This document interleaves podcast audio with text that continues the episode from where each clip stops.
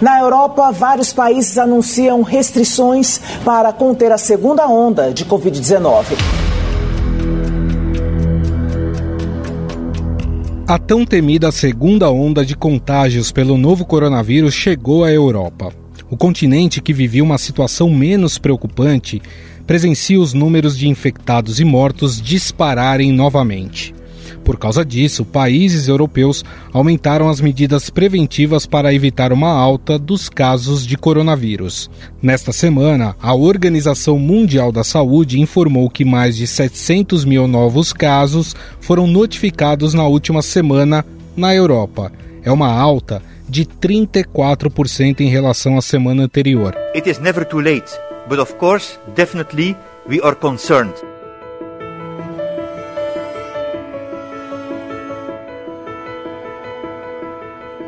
Também houve aumento de mortes, ainda que em uma menor proporção, de 16% no continente. Os médicos alertam que muitas das novas infecções são em jovens que têm sintomas mais leves da Covid-19. Por causa disso, a França vai impor toque de recolher nas maiores cidades do país, que valerá entre 9 da noite e 6 da manhã, a partir deste sábado. Quem não cumprir a medida receberá uma multa de cerca de 887 reais.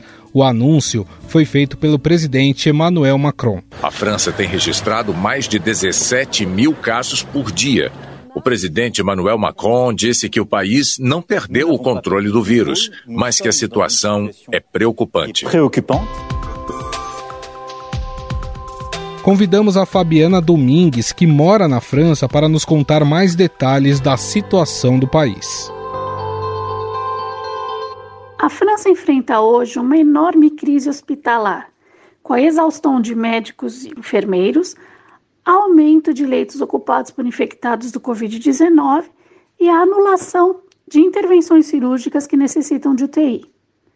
Os testes Covid-19 gratuitos geraram uma sobrecarga dos laboratórios e a espera de até 12 dias por resultados inviabilizou um real controle da pandemia. De acordo com o pronunciamento do presidente Macron na última quarta-feira, novos testes mais eficazes serão disponibilizados em breve. As próximas medidas para frear a crise sanitária em vigor a partir de 0 horas do sábado 17 de outubro, por no mínimo quatro semanas, são toque de recolher de 21 horas às 6 horas da manhã, ou seja, fechamento de comércios, lugares públicos, proibição de circular pelas ruas, salvo exceções. O objetivo esperado, a fim de evitar um novo confinamento geral, é limitar reuniões com familiares ou amigos e as festas privadas de estudantes, onde, por conta do álcool, os gestos de segurança não são respeitados. Na Alemanha, dependendo da região, grandes aglomerações foram proibidas até o fim do ano. Germany has posted a massive spike in COVID-19 cases with more than 6,500 new infections in a 24-hour period. Além disso, quem não usar máscara no transporte público ou em lojas pode ser multado em 50 euros. Portugal também viu os casos dispararem e, por isso, entrou em situação de calamidade. Lojas precisam fechar às 11 horas da noite e só podem deixar entrar 10 clientes por vez. As autoridades anunciaram ainda que vão enviar um projeto de lei ao parlamento que obriga o uso de máscara em vias públicas. A Sibila, que mora em Portugal, acredita que as medidas estão muito brandas para a gravidade do problema. Foram anunciadas ontem algumas medidas, mas eu achei elas meio brandas, assim. É, Agora não pode mais ter uma aglomeração de mais de cinco pessoas, né? Mais de cinco já é considerado aglomeração nas ruas. É, estão estudando o uso obrigatório de máscara nas ruas, por enquanto é só é, fortemente recomendado. Até ontem não, não tinha mais essa recomendação, agora tem a recomendação de novo de usar máscara na rua, mas é recomendação, né? Não é obrigatório. E restaurantes, coisas assim também, eu acho que, que tem essa regra da, de cinco pessoas em cada mesa, né? Mas não, não foram feitas muitas medidas assim para o número de casos que teve, né? Ontem, só ontem, tiveram 2 mil casos novos, que foi mais do que o pico da pandemia.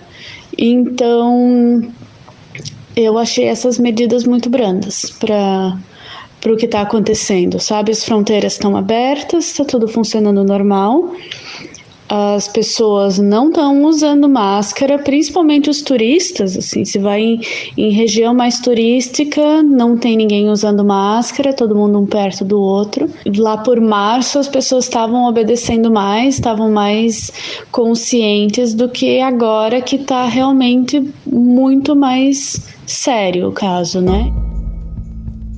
Na Espanha, as pessoas não podem entrar ou sair da capital por motivos não essenciais, mas é permitido ir ao trabalho e à escola. Eventos familiares e sociais estão limitados a seis pessoas. Cierto es que eh, ahora mismo existe un nivel de transmisión en España que en absoluto es deseable.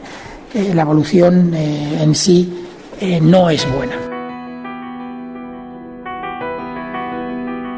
Na Itália, é obrigatório usar máscara na rua e em todos os estabelecimentos. Casamentos podem reunir no máximo 30 pessoas. Outras festas estão banidas. L'Italia è una condizione migliore, ma non ci possiamo permettere nessuna distrazione.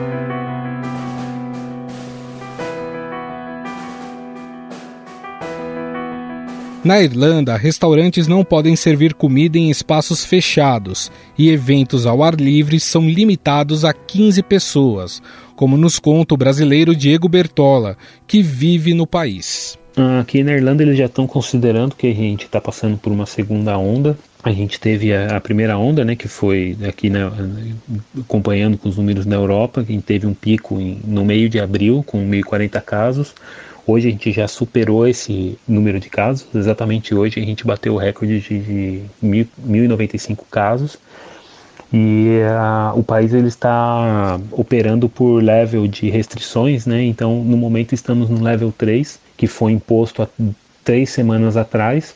É, e que se não houvesse mudança, eles passariam para um level 4 em três semanas. Ou seja, a expectativa é que na próxima sexta-feira a gente passa para esse level 4. As restrições elas vão fechar, por exemplo, academias que, que hoje estão abertas.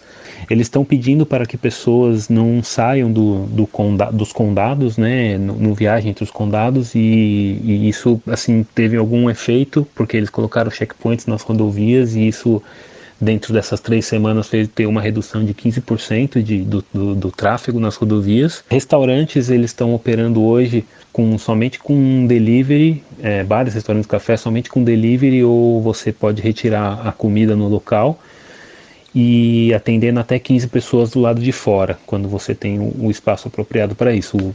Indo para o level 4, isso vai acabar. Porém, eles vão manter escolas abertas com, com as restrições para seguir, né? Que estão sendo seguidas e eles pedem para as pessoas não visitarem a, a, a, residências das pessoas. Hoje a gente pode visitar outras residências até seis pessoas, mas eles estão pedindo que agora, mesmo no level 3, para que não, tenha, não haja visitas e, e, e aí isso seria tipo uma, uma antecipação desse level 4 já. Na Holanda, bares e restaurantes deverão fechar e só poderão oferecer produtos por entrega. Todas as lojas, com exceção dos supermercados, precisam fechar às 8 da noite. Agora, o país europeu com a pior taxa per capita de infecção. O que obrigou o primeiro-ministro Mark Rutte a anunciar uma série de medidas. E ele não descarta lockdown. Já na Bélgica, bares e cafés devem ser fechados às 11 horas da noite.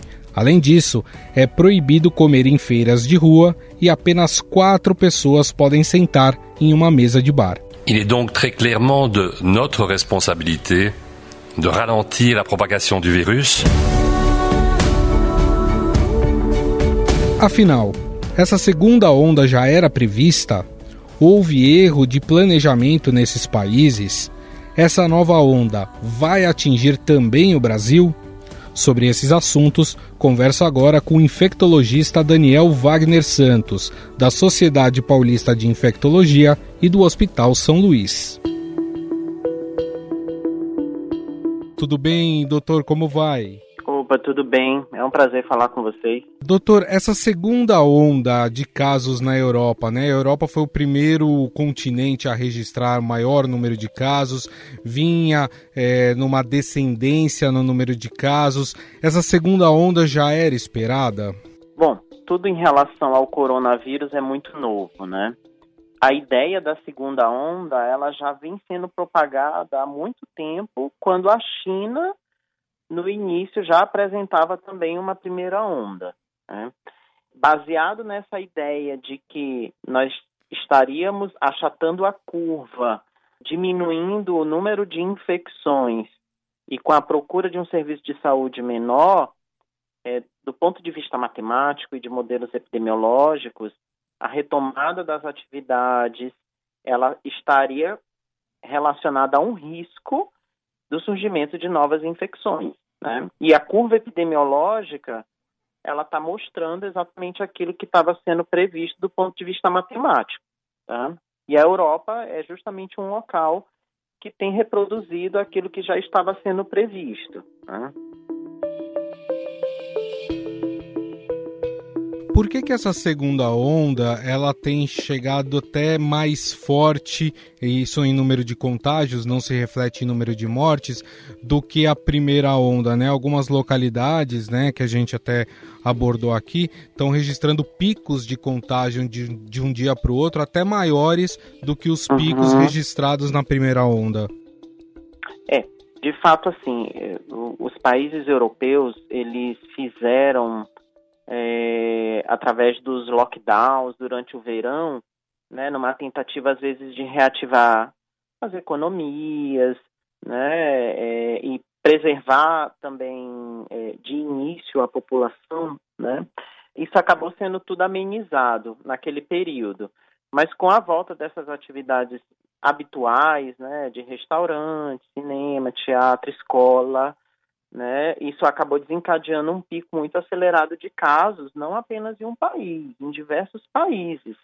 É, é provável que as atitudes em relação ao fechamento da, de tudo aquilo que era comunitário, ela foi eficaz, porque você achatou a curva, diminuiu o surgimento de casos por dia, mas a partir do momento que você retoma as atividades, e o contato entre as pessoas ele passa a ser é, feito de forma sem cuidados, né?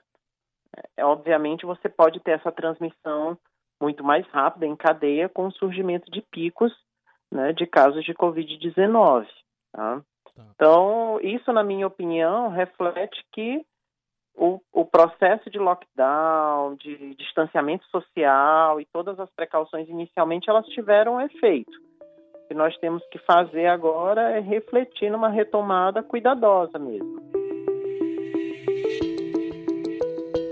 É, a gente percebe alguns anúncios já foram feitos nesse sentido, né? França, Alemanha, Portugal uh, já, uhum. já anunciaram que vão voltar com medidas mais restritivas para tentar diminuir essa segunda onda. É, diante desse cenário e desse aprendizado que nós estamos tendo aí com esse novo vírus, dá para dizer que essas medidas é, mais restritivas elas só vão poder ser amenizadas quando nós tivermos aí uma vacina? Como a gente até discutiu no início, né, tudo em relação ao coronavírus é muito novo. Então, as primeiras medidas de, de distanciamento social e fechamento desses ambientes que, que a comunidade frequenta, essas medidas elas foram bem eficazes. Né? A literatura médica mostra que a principal medida foi essa, esse distanciamento social. A melhor forma de você retomar né, a, a abertura de tudo isso ela é trabalhada por cada país da melhor forma possível. Né?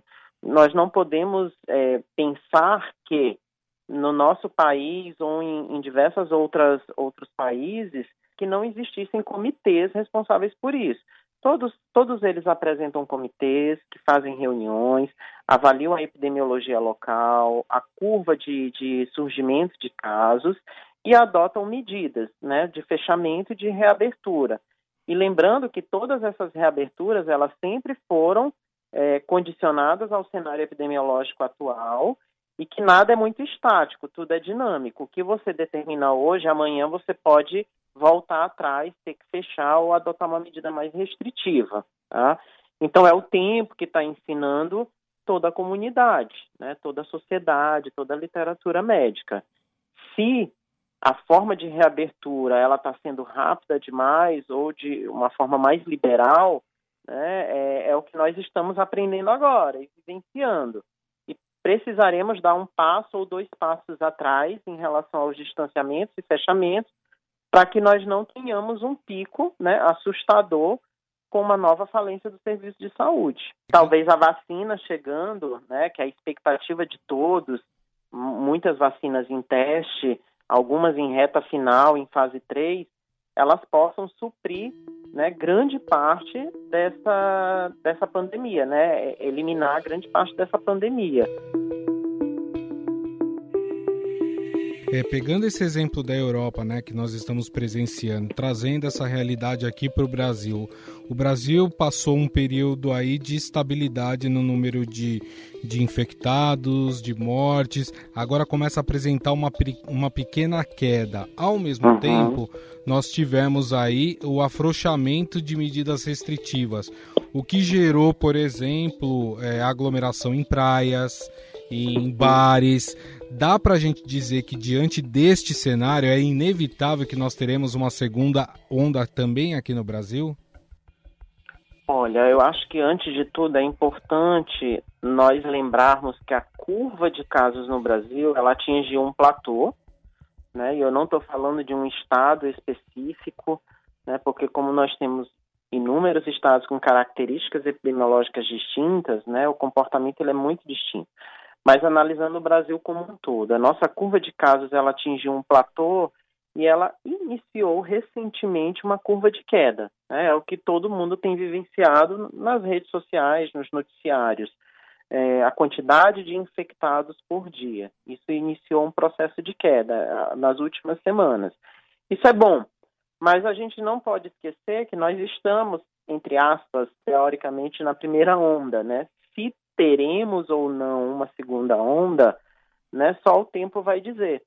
Porque se nós fizermos uma análise há um ou dois meses atrás da curva da Espanha, da curva da Itália, nós também não imaginávamos que essa segunda onda ela chegaria. Nós tínhamos uma previsão matemática baseado na reabertura e na velocidade de contágio que existiria um aumento do número de casos, mas não de uma forma assustadora, né, surpreendente, como tem acontecido nos últimos dias. Tá? O que eu posso dizer, e nós já aprendemos bastante disso, né, lógico que nós nunca aprendemos tudo, nós aprendemos bastante ao longo de meses, daqui a pouco a gente completa um ano de Covid, é de que o Brasil atingiu um platô e ele iniciou uma queda. Agora, se essas medidas de, de afrouxamento, elas continuarem de uma forma muito irracional, né, talvez nós não tenhamos a queda, a curva, como a Espanha, como a Itália, como a França e o Reino Unido. Nós não chegaremos a pontos muito baixos. Imediatamente nós voltaremos a subir. Você analisar a curva de infecção no Irã, ela tem uma característica bem diferente daqueles países europeus, onde o número de casos declinou completamente e depois voltou a subir. O Irã teve um declínio, por exemplo, e depois ele começou a ter subidas e descidas. Talvez no Brasil a gente experimente algo parecido, mas também só o tempo vai poder dizer. Para a gente encerrar, doutor, aqui existe uma ala que defende a chamada imunidade de rebanho. Com esse aumento de casos na Europa, dá para a gente dizer que, que essa é uma aposta muito arriscada? Alguns cientistas, né, até em cartas abertas publicadas em revistas muito, muito de muita importância médica, né, é, ressaltam que essa imunidade de rebanho ela não é uma, um, um fator tão, vamos dizer assim, confiável, ela pode existir, pode contribuir, mas ela não é um fator primordial para esse controle de, desse tipo de doença. Isso é, não diminui a importância de manter medida de distanciamento social para evitar novas ondas da doença. Né? Então, colocar a imunidade de rebanho como um elemento principal para causar, né, para promover a queda do número de infecções pela Covid-19 é algo muito perigoso. Né? A gente caminha sempre num campo minado, em, em, termos de notícias sem comprovações científicas e uh, muitas coisas incertas. Né? Que ela pode existir, sim, mas talvez ela não represente o papel primordial no controle de uma segunda onda, ou até mesmo no controle da primeira onda, onde nós necessitamos de uma queda no número de casos. Nós temos que olhar esse dado com muita reserva, né? E não nos é, segurarmos de que este é um ponto chave e, e fundamental para fazer com que o número de casos ele declina. Bom, nós conversamos com o infectologista da Sociedade Paulista de Infectologia e também do Hospital São Luís, Dr. Daniel Wagner Santos, que gentilmente falou conosco sobre esses casos, esses novos casos, aumento de casos na Europa do novo coronavírus. Doutor, gostaria de agradecer o senhor, muito obrigado, viu? Obrigado, eu que agradeço a oportunidade. Estadão Notícias.